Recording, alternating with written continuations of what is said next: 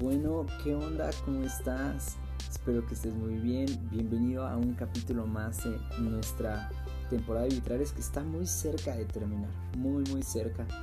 Y te invito a que eh, cada capítulo lo compartas, que lo vuelvas a escuchar eh, para que sepas hasta dónde estamos llegando ahorita. Estoy muy agradecido porque durante esta temporada hemos llegado a más de 500 personas que nos han escuchado y eh, estoy muy motivado de verdad y gracias a cada uno de ustedes que ha hecho esto posible. Y bueno, te comento y te platico. El día de hoy tuve el honor de platicar con uno de mis amigos. Eh, él es pastor de la iglesia Comunidad Vida aquí en Ciudad de México, pero está pastoreando en este tiempo de pandemia en una iglesia en Houston, Texas, que se llama The Fellowship Church. Entonces, es un amigo de peso, es un pastor increíble. Eh, tuvimos una plática muy cool. A, diferencia de otras pláticas que hemos tenido, que tú estás acostumbrado a escuchar muchísimas risas, muchísimos chistes, el día de hoy fue una plática muy seria. Uh, sí, obviamente bromeamos como es nuestra característica, pero quisimos hablar un poco más de la iglesia en el futuro y te invito a que te quedes hasta el final estuvo buenísimo definitivamente Mager es uno de los comunicadores que más me agradan aparte porque tiene una paz para hablar eh, tiene el don de saber elegir las palabras y me encanta eso. Entonces te invito a que te quedes en Vitrales prepárate tu café tu té, tu agüita, lo que tú quieras una agüita de jamaica, de horchata, lo que quieras quédate y escucha hasta el final del podcast porque este capítulo está on fire. Bienvenido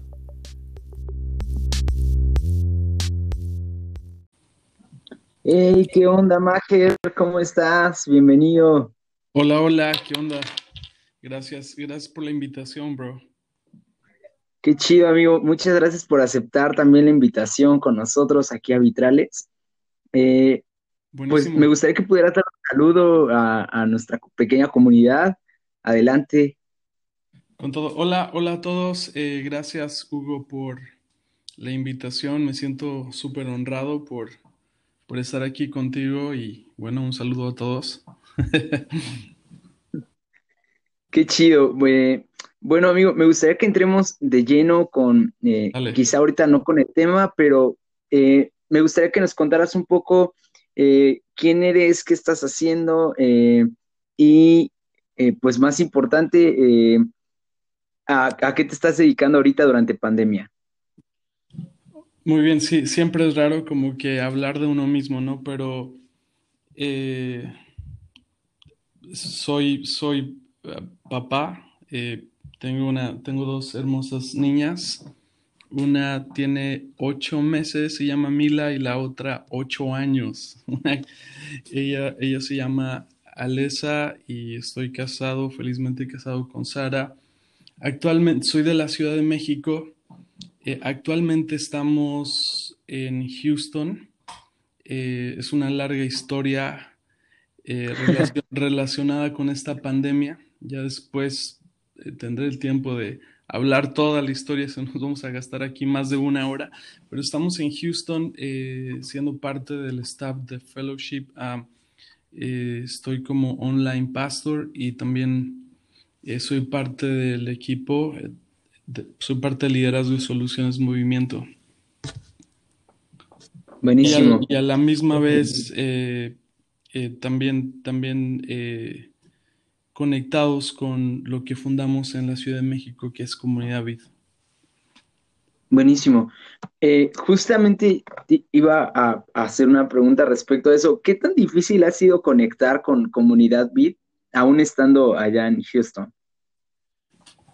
O sea, todo esta, todo este, toda esta temporada ha sido honestamente muy, muy difícil por eh, el hecho de que no estamos allá presencialmente y, y sí ha sido, ha sido muy difícil.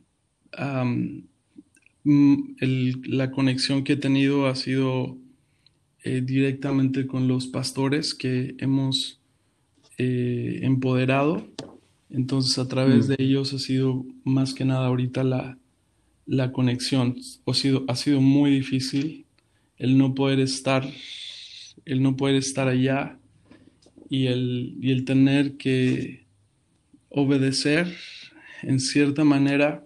Te digo, te tengo que contar todo el contexto para que puedas sí, sí, eh, entender, pero, pero estamos aquí en una, en una temporada que, que nos, ha, nos ha llevado a nuevos desafíos y que nos ha tenido eh, eh, simplemente confiando y esperando y obedeciendo. Mm, claro. Kigul, eh, lo que creo que una de las herramientas que la iglesia apropiamos en este tiempo fue las herramientas en línea, ¿no? O sea, como que antes le teníamos mucho miedo, o te, siento a lo mejor que algunas iglesias tenían miedo, y ahorita fue como de, no, no, no, hay que abrazarla rápido para que sean parte de nuestro entorno. ¿Para ti fue complicado abrazarlo o, o crees que era algo que ya tenías como ya más trabajado? Ha sido, sí, se ha escuchado mucho esto últimamente, ¿no? Y es al no poder detener el viento, sí podemos sí podemos ajustar las velas. Mm. Y, ha sido a nadie, a, nadie nos gusta estar haciendo iglesia honestamente en línea. Y, creo que cuando entras a hacer iglesia en línea, no puedes, te tienes que casar ya con, con, con la iglesia en línea y, darle el honor, el mismo honor que le das a la iglesia presencial, ya que es muy posible, mira, estadísticas están diciendo que en la iglesia en el mundo, ahorita solamente de las iglesias que han abierto presencialmente, solamente hay un 35% que regresaron a la iglesia. Solo un, solo un 35%. Eh, hay, un, hay un porcentaje que, déjame, te estoy, estoy abriendo aquí las notas, 35% a, asistiendo a la iglesia, 15% cambió de iglesia. Wow. Eh, empezaron a ver iglesias en línea y les gustó más la otra y al momento de abrir se fueron. O su iglesia no ha abierto y entonces están asistiendo a otra iglesia. 32%, eh, y este número es grueso, 32% dejó de asistir a la iglesia. Wow. 32% dejó de asistir a la iglesia, es, es, rudo. Y el 18% está viendo múltiples iglesias online. o sea, que, se meten a ver en la mañana una, y, o sea, es una locura. Entonces, al hecho, el hecho de, hacer iglesia en línea, a todos, e incluso al, al que ya estaba haciendo iglesia en línea, nos toma por sorpresa y tener que, como dije al principio, ajustar las velas y tener que empezar a, a pues sí, a, navegar, navegar o surfear nuevas olas y, y, estás lidiando con la pandemia, estás lidiando con la, la, la frialdad también de, de, al ver que muchos corazones empiezan a enfriarse. Eh, mm. Entonces, cuando inicias la iglesia en línea, porque algunos han iniciado iglesia en línea y están presencialmente, ¿no? Entonces mm, utilizan la iglesia en línea para decir, hey, todavía tienes 15 minutos para llegar a la iglesia. No puedes tratar la iglesia en línea de esa manera. Si haces iglesia mm. en, línea, tienes que tratarla con el honor y saber que es posible que muchos de ellos no van a regresar a la iglesia presencial y en, un, buen tiempo. La iglesia donde estoy ahora, en The Fellowship, ellos, ah, se abrió la iglesia justo como solo hubo un lockdown de dos meses y se abrió la iglesia inmediato. O sea, ahorita vamos más de ocho meses y unas ni, han abierto. Y nos dimos cuenta que, que hasta la fecha en este, se abrió la iglesia y solo tuvimos un lockdown de dos meses. Y, y, y se abrió la iglesia y muchos de ellos no han regresado. Liderazgo, staff, no ha regresado. Entonces nos dimos la tarea de tener que tratarlos a ellos con el honor y saber que muchos de los voluntarios no van a regresar aún y quizás muchos de ellos no regresen. Entonces no puedes usar la plataforma que tienes de iglesia en línea para decirles o para predicarles que deben congregarse, porque la iglesia en línea se tiene que tratar. O sea, yo fui contratado para ser el pastor de la iglesia en línea. Entonces es como, es, completamente un campus. Y, eso es lo que, lo que nos hemos dado cuenta, que, que muchos están utilizando la iglesia en línea para fortalecer la iglesia en persona. Si abriste iglesia en línea, abriste un nuevo campus. Y cuando abras iglesia presencial, eh, va a ser un nuevo campus también porque las cosas han cambiado. Wow, eh, me encanta cómo lo, lo, planteas porque quizá muchas personas dirían, es que es nuestra herramienta para suplir la iglesia presencial, la estamos supliendo en línea, ¿no? A lo mejor muchos pastores pensarían así. Pero me gusta esta, esta onda de ser como una estrategia de, ok, eh, tenemos nuestro campus presencial, pero también tengo un campus en línea que ofrecerte, ¿no? A lo mejor no te acomoda venir entre semana o no te acomoda venir a la reunión presencial de domingo, tienes un campus en línea del que puedes ser parte aún así de la iglesia, ¿no? E, exactamente, o sea, te lo digo, iglesias en México apenas se están abriendo y están están eh, dándose cuenta de eso, ¿no? Que voluntarios no están regresando, que, que personas se fueron a otras iglesias, que gente está viendo un montón de iglesias en línea. Entonces, eh, tienes, tienes, que, tienes, que, tienes que darle ese honor a la iglesia en línea y, y tratar a la iglesia en línea como tratas a la iglesia eh, en persona. Wow. Dijiste unas palabras hace unos minutitos que sinceramente están eh, en, mi, en mi corazón, eh, que dijiste que el corazón de muchos estaba enfriando y comparto completamente tu, perspectiva sobre esto. Eh, no te voy a mentir, los números en, en mi iglesia local, cuando iniciamos pandemia, eran de 200 personas, casi 300 personas. Y hace unos domingos veíamos números y decíamos, ¿cómo es posible que de 300 personas casi que nos estaban viendo por domingo, ahora nos están viendo casi 180, 170? Eh, ¿Por qué tan bajo? Eh, ¿No? Y, no sé, o sea, esta es mi perspectiva y te lo digo como perspectiva de, oveja, ¿no? Porque sabes perfectamente que yo no tengo un pastorado tal cual de una iglesia y entiendo que es una responsabilidad máxima, ¿no? Una responsabilidad intensa.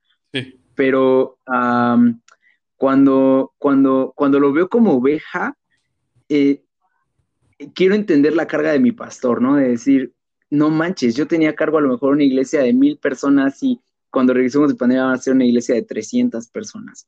¿Tú cómo, cómo lidias con eso? O sea, quizá la lucha de ustedes es diferente que la mía. La mía solo es intentar llevar la carga de mi pastor, pero tú eres pastor. ¿Cómo, cómo llevas esto? Sí, uh, o sea, eh, honestamente ha sido una temporada de mucho estrés para los pastores ahorita. Mm. Eh, se han, se han eh, muchos se han dado cuenta que con los que contaban realmente no contaban. Y es, y es que cuando la, la marea sube, te das cuenta quién estaba nadando desnudo, eh, por así decirlo. Cuando la marea sube, mm. te das cuenta, o sea, tormentas revelan, o sea, tormentas son filtros que revelan quiénes están contigo. Y, es este, esta, este temporada que hemos vivido para muchos ha sido una temporada de limpieza, de volver a empezar, algunos perdieron edificios, otros cerraron por completo. Eh, e, es, es una temporada donde todo se junta porque es finanzas, eh, eh, no habíamos vivido, o sea, estaba hablando apenas con un pastor que lleva más de 40 años de ministerio y dice, en mi vida habíamos vivido semejante frialdad y, mm. esta situación nunca la habíamos vivido. Entonces, en, el pastor son la, el estrés o la presión de un pastor es 13% eh, va al matrimonio, 23% inseguridad de, su seguridad del trabajo que tienen, que, podrían perderlo, 33% un estrés que va relacionado con que empieza, se empieza a notar a los cinco años de ministerio. Eh, y lo, lo, más loco es que 94% va a la cuestión de las lo que la gente está esperando de uno, 80%, eh, estoy como midiendo el estrés un poco, el 80% es la familia, que tu familia viene siendo afectada por la presión que estás viviendo en la iglesia. El 56% son, tiene que ver con amistades, eh, o sea, hay, hay una, o sea, 56% de las esposas o pastoras, esposas de pastor o pastoras, mm, dicen que no tienen amigas, ¿no? Eh, y, y, otro, al 45% de depresión. Entonces, eh, se han conocido casos últimamente, ¿no? De pastores que se están suicidando, eh, eh, otros casos que nos están volando la cabeza y es que, eh, eh, sí, o sea, tú me preguntas cómo lidiar con eso. O creo que, creo que, creo que necesitamos, necesitamos tener, tener nuestros tiempos donde las expectativas las las tiramos al piso y bajamos nuestras, intencionalmente nuestras, nuestras expectativas y, lo que hacemos es descansar en, el Señor y, y, sí, o sea, es una temporada donde estás viendo los números, cuántos se conectaron y cuánto tiempo pasó la persona conectada y, y, súper estresante porque después ves en Facebook que tienes 2000 views pero no, te das cuenta que Facebook cuenta un view como una persona que entró tres segundos y se salió, ¿no? Entonces, ¿cómo, medimos? No puedes medirlo y es, eso es lo más estresante, que no puedes medir, eh, no sabes cómo estaba la persona viendo, tú estás en la adoración eh, y te imaginas que está con las manos levantadas o algo, pero realmente está acostado en su cama. O sea, es, es increíble, es, es muy loco y sin duda está trayendo como nunca una, una presión y depresión a pastores porque eh, las personas con las que contaban no están, los voluntarios no llegan, eh, la iglesia está dividida. Ahorita en Estados Unidos estamos viendo una tensión racial y tensión política como, como nunca. Y la iglesia está dividida, los comentarios en Facebook, redes sociales, y trae un estrés más a pastores. Es, muy difícil. Wow. Wow. Eh, justo eh, eh, mencionas algo importante, ¿no? O sea, nosotros confiamos en que la persona está quizá reaccionando al mensaje, quizá reaccionando a la adoración. Y te entiendo, quizás haría perfectamente porque todos los domingos he estado sirviendo en el equipo de adoración, ¿no? En, online, en mi iglesia, y se ha vuelto muy difícil el, que a veces es una impotencia el no poder ver a nadie que pueda estar levantando sus manos porque nuestro equipo de producción igual está pues enfocado en lo que tiene que hacer. Uno está en, las letras, otro está detrás de la cámara, otro está detrás de las luces, otro está viendo el audio y somos los únicos, ¿no? Que estamos grabando. Entonces, intentamos pensar o creer que la gente o la iglesia está reaccionando en casa cuando decimos, si quieres levanta tus manos o vamos a, adorar juntos, vamos a orar juntos, eh, vamos a cantar o, o, aplaude en tu casa. se ha vuelto muy difícil, se ha vuelto muy difícil. Eh, cuéntame qué ha sido lo, ah, aparte de esta onda de que de saber si la iglesia está reaccionando o no en casa, eh, ¿para ti fue difícil ponerte frente a una cámara en un auditorio vacío y predicar solo hacia esa cámara? ¿Sí fue difícil o, no? o sea, lo que se dice es que se tiene más desgaste predicándole a una cámara que predicándole a personas. Eh, y, y, y, ¿cómo, cómo tú, tú, dices, cómo sabemos que las personas están reaccionando? Digo, no puedes medirlo porque, bueno, en una iglesia presencial, pues en el lobby, lo saludas, puedes medir el cuarto, pero ¿cómo lo mides? Creo que los únicos indicadores de, medición no tanto son los views, sino las interacciones. Mm. Entonces, eh, se, tiene que crear como esa cultura de que no es una, no estás viendo una, un servicio virtual, sino estás creando una comunidad virtual, ¿no? y, y, estás trabajando en, que la gente pueda enganchar con, se, se, pueda enganchar o, no sé cómo se me fue la palabra, la interacción en, la, en el chat. Entonces, tienes que darle mucha fuerza. No es como poner a una persona y que, oye, ponte en el chat y escribe. No, tienes que literalmente están siendo ministros los que están en el chat, porque están orando por la gente. Claro. Están eh, interactuando con las personas. Entonces, es difícil que ellos cliquen el botón de el, connection card, ¿no? o los siguientes pasos. Entonces, hay cosas que hay que mm. buscar, como, no sé, dale like a esta foto si te gustaría que si te gustaría que nos comunicáramos contigo o te gustaría recibir a Jesús, entonces tienes que buscar la manera. No es, no es que ellos lleguen, no es que tú llegues a ellos, sino que ellos lleguen a ti.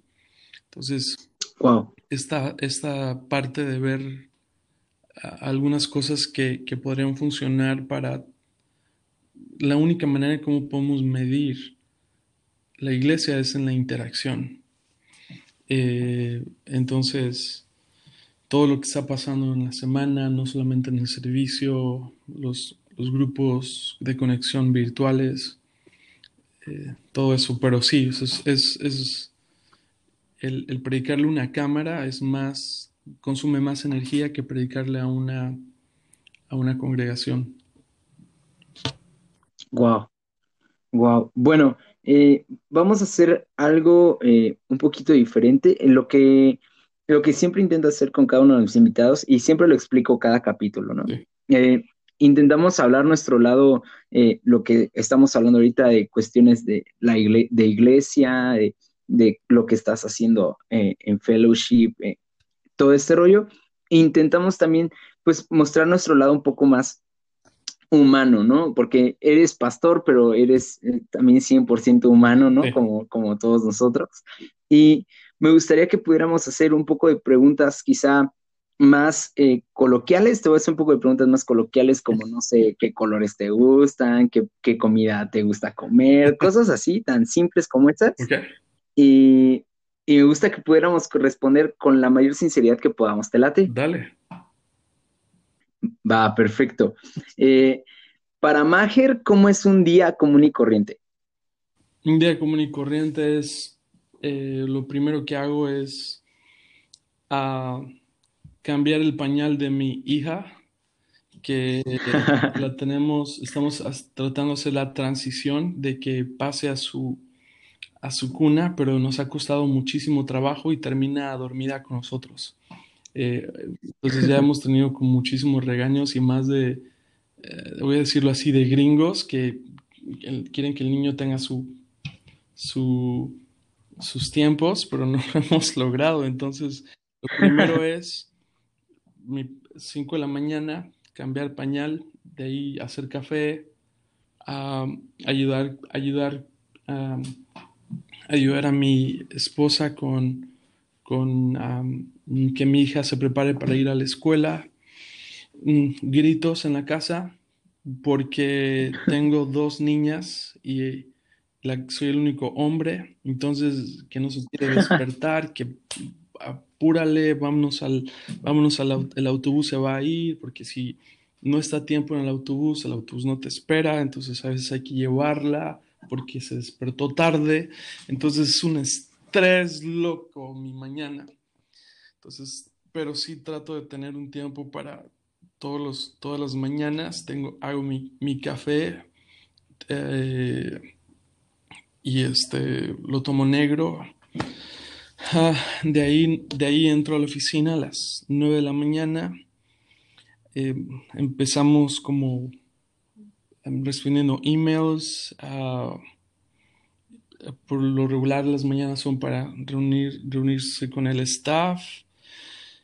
Es, bueno, trabajar, ah, lunch, lunch a las 12, 4 de la tarde. Eso es importante. 4 eh, de la tarde voy de regreso, voy de regreso a casa y, y ahí estar con la familia eh, conectar con, cosas que tengo que hacer con soluciones movimiento. Ah, ya, el día está intenso. El día está apurado. Buenísimo. Ah, cuéntame cuáles son tus tres comidas mexicanas que más extrañas. Ah, definitivamente los, los tacos de, de, suadero, los tacos campechanos, no he encontrado eso, eh, eh, lo, segundo que extraño de, comida mexicana sería el caldo, el mole de olla de mi mamá. Y, eso, eso tenemos en común, ¿no? Ya. Y, los chilaquiles. Buenísimo. El, eh, ah, ya encontraste tacos al pastor. no he encontrado tacos al pastor, solo eh, tacos. Sí he encontrado tacos al pastor, pero no, están buenos. Y he encontrado. Encontré tacos de bistec. Eh, que, que bueno. algo, algo, algo que por lo menos un taco, ¿no? Sí. Eh, no, no he, encontrado, no he encontrado, honestamente no he encontrado. Cuéntanos, eh, si, si pudieras regresar el tiempo a 10 años atrás, ¿qué le dirías a, Maher de hace 10 años? Ah, le diría, no te tomes las cosas tan en serio. Creo que eso es lo que me diría a mí mismo. Relájate. Ok. Un día a la vez. Qué cool. sí. Sí, cada día trae su propio afán, ¿no? Sí. Sí, qué cool. Ah, cuéntame, ¿te gustan los superhéroes? Ah, mi, personalidad, soy, soy, todavía no me he ido y ya me quiero regresar. Soy muy desesperado. Y, y lo que sucede conmigo es que cada vez que empiezo a ver series, eh, voy en el segundo o tercer capítulo y este es un pecado horrible yo lo sé, pero me salto a ver el último capítulo. entonces no la he logrado. Eh, entonces no puedo decir, no, creo que no soy de esos, pero podría decir Superman porque pues de chavito eso es lo que más veía, creo. Buenísimo, Superman, pues, pues sí, ¿no? Es como el, el, el, ejemplo de superhéroe de todos. O el Chapulín Colorado, ¿no? Ah, mira, más mexicano, exacto. Ah, cuéntame cómo ha sido trabajar con soluciones movimiento de lejos, porque no creo que estén todos juntos, supongo. No, pues ha sido increíble, o sea, eh, siempre estamos, es una, es una, eh, no sé, no sé, no sé qué decirte porque nunca hemos trabajado cerca. Siempre todo, uno está en Chicago, el otro, otros en Colombia, Bryce en El Paso. Eh, no, ha sido, ha sido increíble, o sea, eh, y más ahorita, ahorita siempre, más, que nada pandemia, cuando nos volvimos a ver después de más de medio año, pues sí fue, fue algo padre, porque siempre nos veíamos, alguno del equipo por lo menos una vez, o sea, cada mes, ¿no? Con los tours que teníamos. Y, eh, y, con pandemia, pues no, no pudimos hacerlo, pero todo el tiempo estamos hablando, todos los días. Y sí, no, no sé cómo decir qué fue. An siempre hemos estado a distancia todos. Ok, eso está padre porque ya no tuvieron como ese, esa, como, como afectación, ¿no? O sea, ya sabían trabajar de lejos. Sí, y es que el, si trabajar presencialmente te, te, eh, te, roba energía, el trabajar, eh, trabajar hablándolo así virtualmente es muchísimo más. O sea, los Zooms y todo eso no sé en cuántos Zooms has estado esta última semana, pero pues, es, cansado. Entonces sí es, sí. es, intenso. Ok. Me mencionabas que parte de tu rutina es tomar café, café negro, eso es de ley, ¿no? Pero, ¿dónde ha sido el café más rico que has probado en tu vida? El café más rico que he probado en mi vida.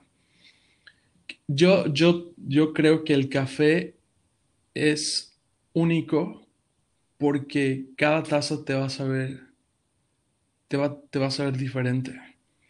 Y la manera de preparación o el, origen del grano.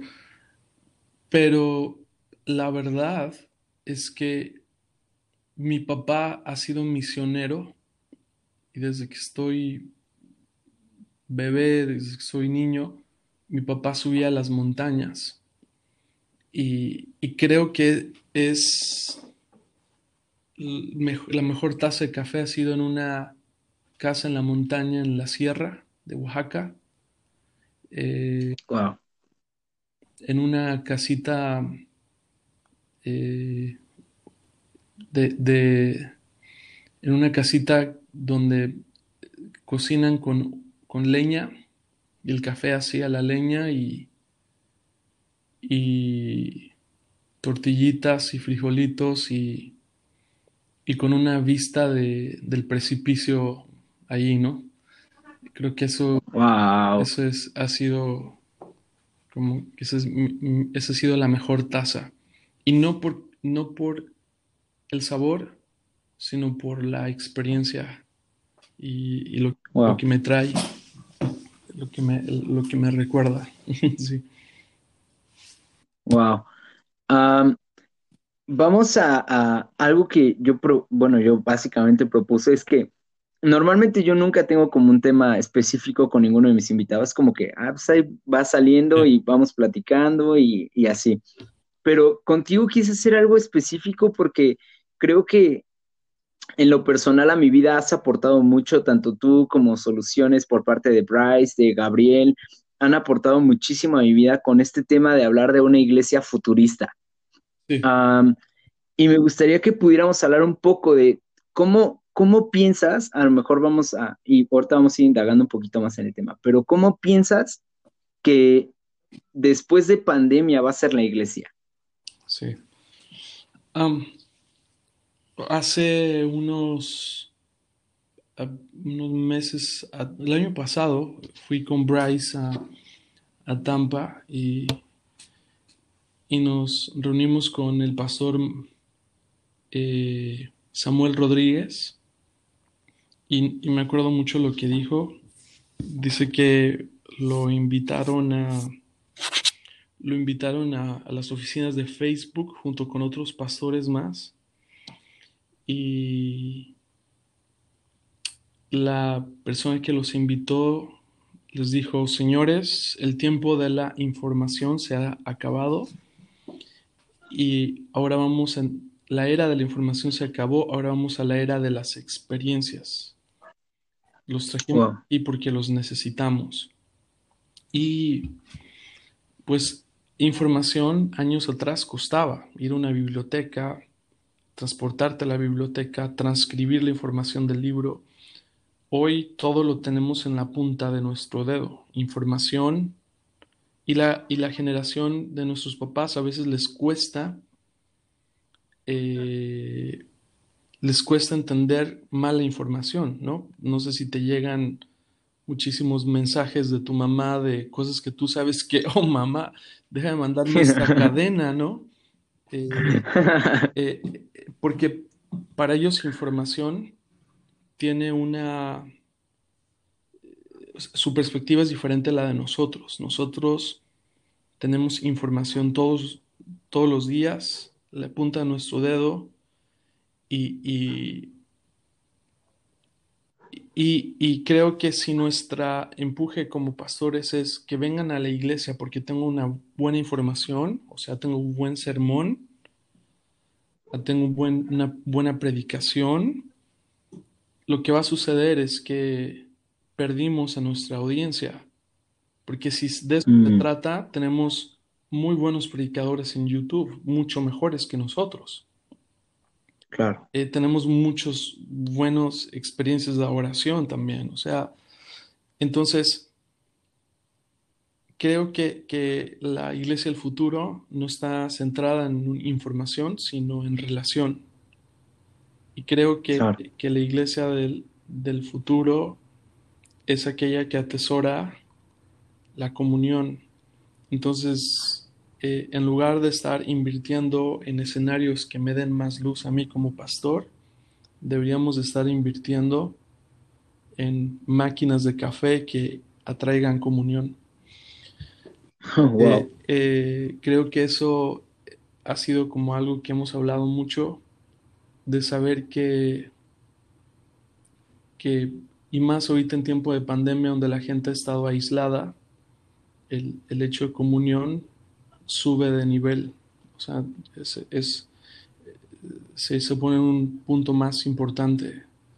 Gente que era antisocial ahora está buscando manera de estar cerca de personas. Entonces creo, que, creo que la iglesia del futuro uh, la vemos y, y, Samuel Rodríguez decía eso, ¿no? La gente está buscando experiencias, pero ¿cuál es la experiencia que está buscando?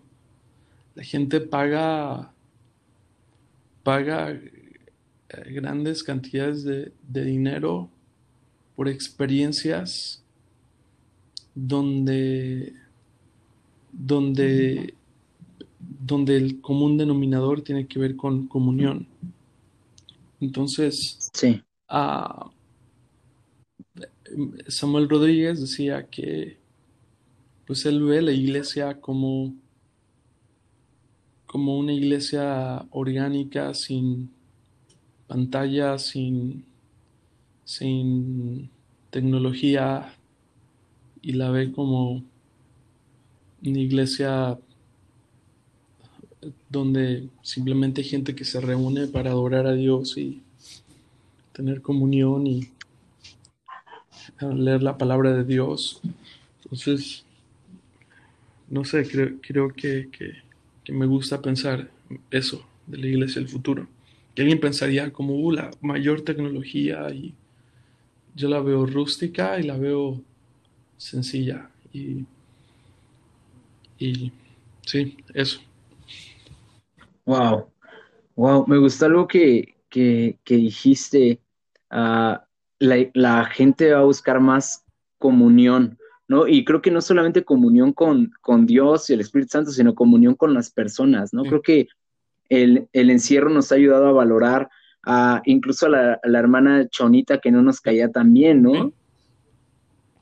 Sí, y me, encanta que, lo digas porque es como, uh, es una cuestión ya de madurez espiritual, o sea, donde valoro a todos, sean como sean, pero los valoro porque no los estoy viendo, ni los puedo abrazar, ni los puedo ver, ni siquiera a lo mejor escucharlos, ¿no? Sí.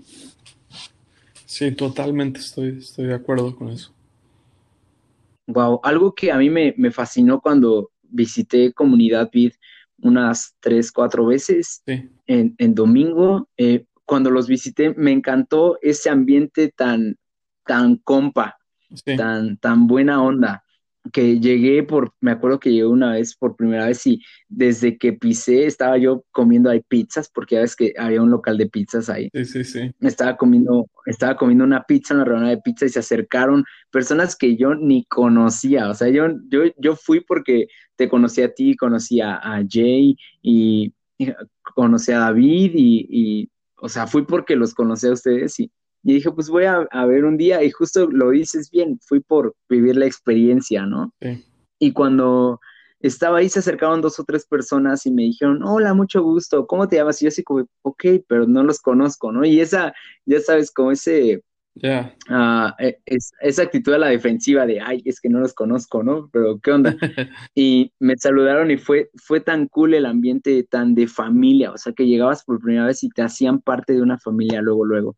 Fue muy chido y justo lo que dices es, es cool. La gente regresa porque hay un ambiente de familia, no porque haya buenas pantallas ni porque haya buenas luces. Regresan porque hay un ambiente de familia. Exactamente. Y eso es, eso es como la, la pastores nos enfocamos mucho en la experiencia del stage, pero todo comenzó en el, en el, en el parking lot, todo empezó en el estacionamiento, ¿no? Wow, sí. Y, y, la, experiencia empieza desde ahí, la gente decidió si se va a quedar en la iglesia antes de que empezara la predicación.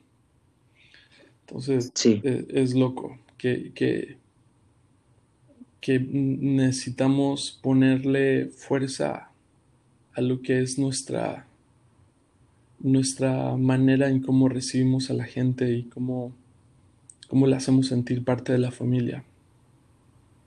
Claro, wow. Ah, me gustaría que pudieras, ah, no sé, darnos unos dos, tres consejos así prácticos de cómo sobrellevar y, digo sobrellevar porque a lo mejor alguien que, se está enfriando o que tiene un corazón ahorita frío para, hacia la iglesia pueda estarnos escuchando. ¿Cómo, cómo sobrellevar la iglesia a distancia durante pandemia? Ah, ¿Te refieres a, un congregante? sí, exacto.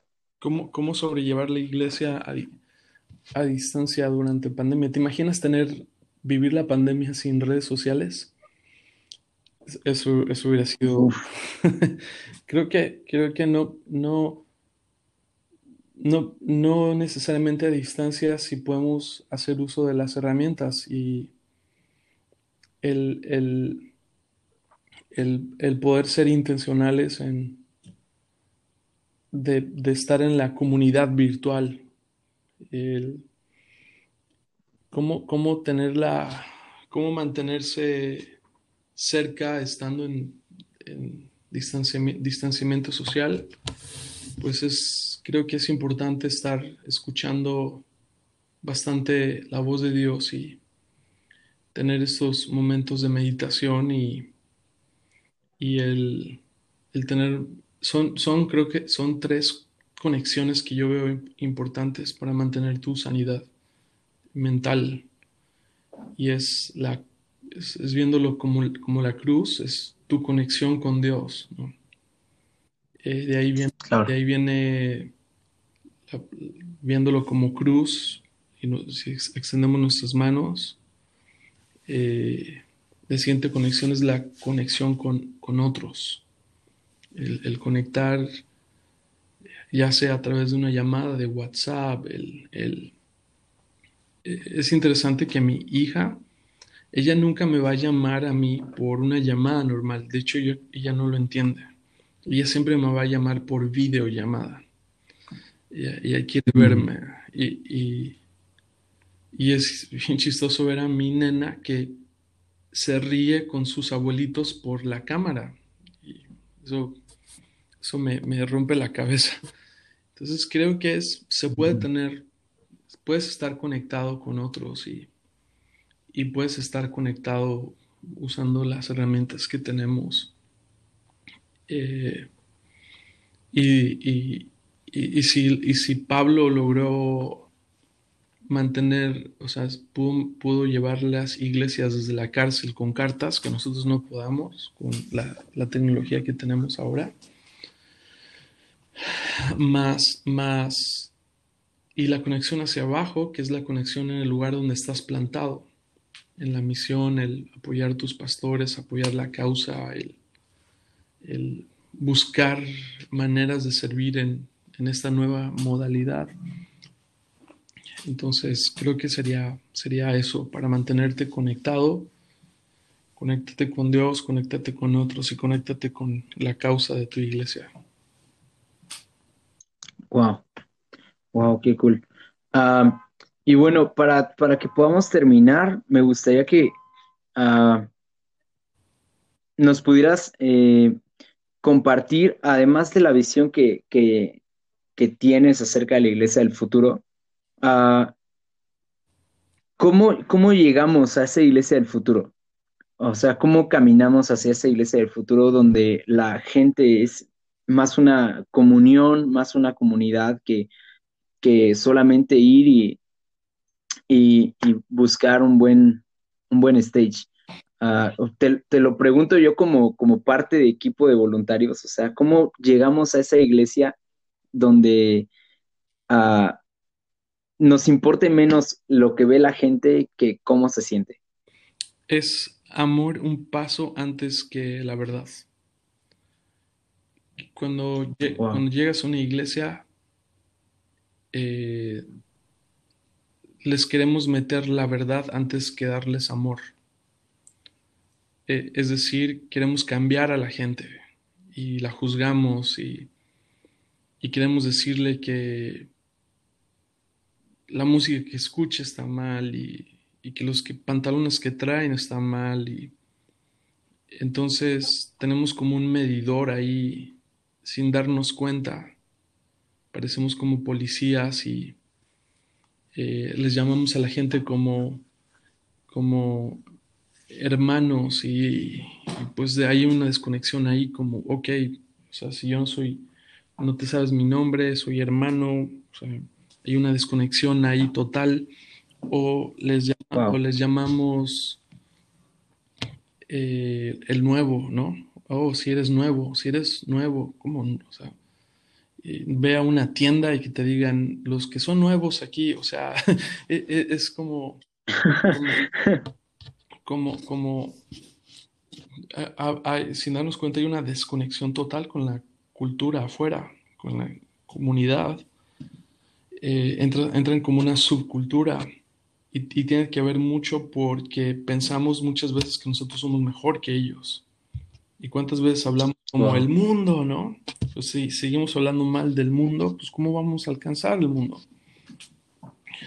Mm. Y, y, y, y, es, es amor un paso antes que la verdad, porque tú, el, la, la espada de la verdad no va a penetrar en un corazón duro y tienes que, tienes que ablandar el corazón con amor antes de meter el cuchillo. Y, y, wow. y, y, eso tiene, tiene que ver muchísimo con, con, con qué es lo que estamos haciendo nosotros como iglesia para recibir a, a los que no se parecen a nosotros. Y, y claro. entonces, no hay otra manera de hacer comunidad o llevar a esa iglesia al futuro si, si no tenemos amor y, y, y, saber que el que cambia vidas no somos nosotros, es el Espíritu Santo. Wow, sí. wow, qué cool, qué, qué cool. Bueno, Majer, muchas gracias por cada minutito que nos diste de plática cada pepita de oro, porque pues dicho mexicano, ¿no? Cada pepita de oro que, que nos has dicho, en verdad, te lo digo personalmente y no te lo digo porque seas mi invitado, porque tú puedes revisar capítulos anteriores y a nadie le he dicho esto. Ha sido un pastor que ha influido mucho en, en mí particularmente. Has, ha sido eh, pues un gran ejemplo en fe, eh, un gran ejemplo en, en saber ser dirigido por Dios. Y gracias también por, no solo por inspirarme a mí, sino por lo que estás haciendo ahorita de inspirar a, alguien más. En serio, gracias también por abrirnos puertas eh, eh, en tu corazón, por abrirnos puertas en tu tiempo también para darnos una, una, una entrevista tan, tan chida. Neta, gracias, bro. Y pues te abrazo de la Ciudad de México hasta, hasta Houston. ya, ya, vamos a tener el, No, gracias por tus palabras, de verdad que, Eh, de verdad, gracias por ese honor y gracias por tenerme aquí en tu, en tu podcast. Creo que, que estás haciendo, estás haciendo algo, algo, aunque hay muchos, aunque hay muchos podcasts, puedo sentir eh, el peso en ti de, de lo que estás haciendo y, y la motivación correcta. Entonces, no, no, gracias, gracias de verdad por la, la invitación. Ya vamos a tener tiempo para eh, poder hablar un poco sobre eh, el, hecho de haberme movido de, de ciudad. Eh, el, el, no estar allá en la Ciudad de México, pues ha sido algo muy duro, muy, muy duro para mí y, y, es, y es esto, me, moví de montaña, pero es como el, el, francotirador que a veces tiene que cambiarse de montaña para poder tener una mejor visibilidad de la presa.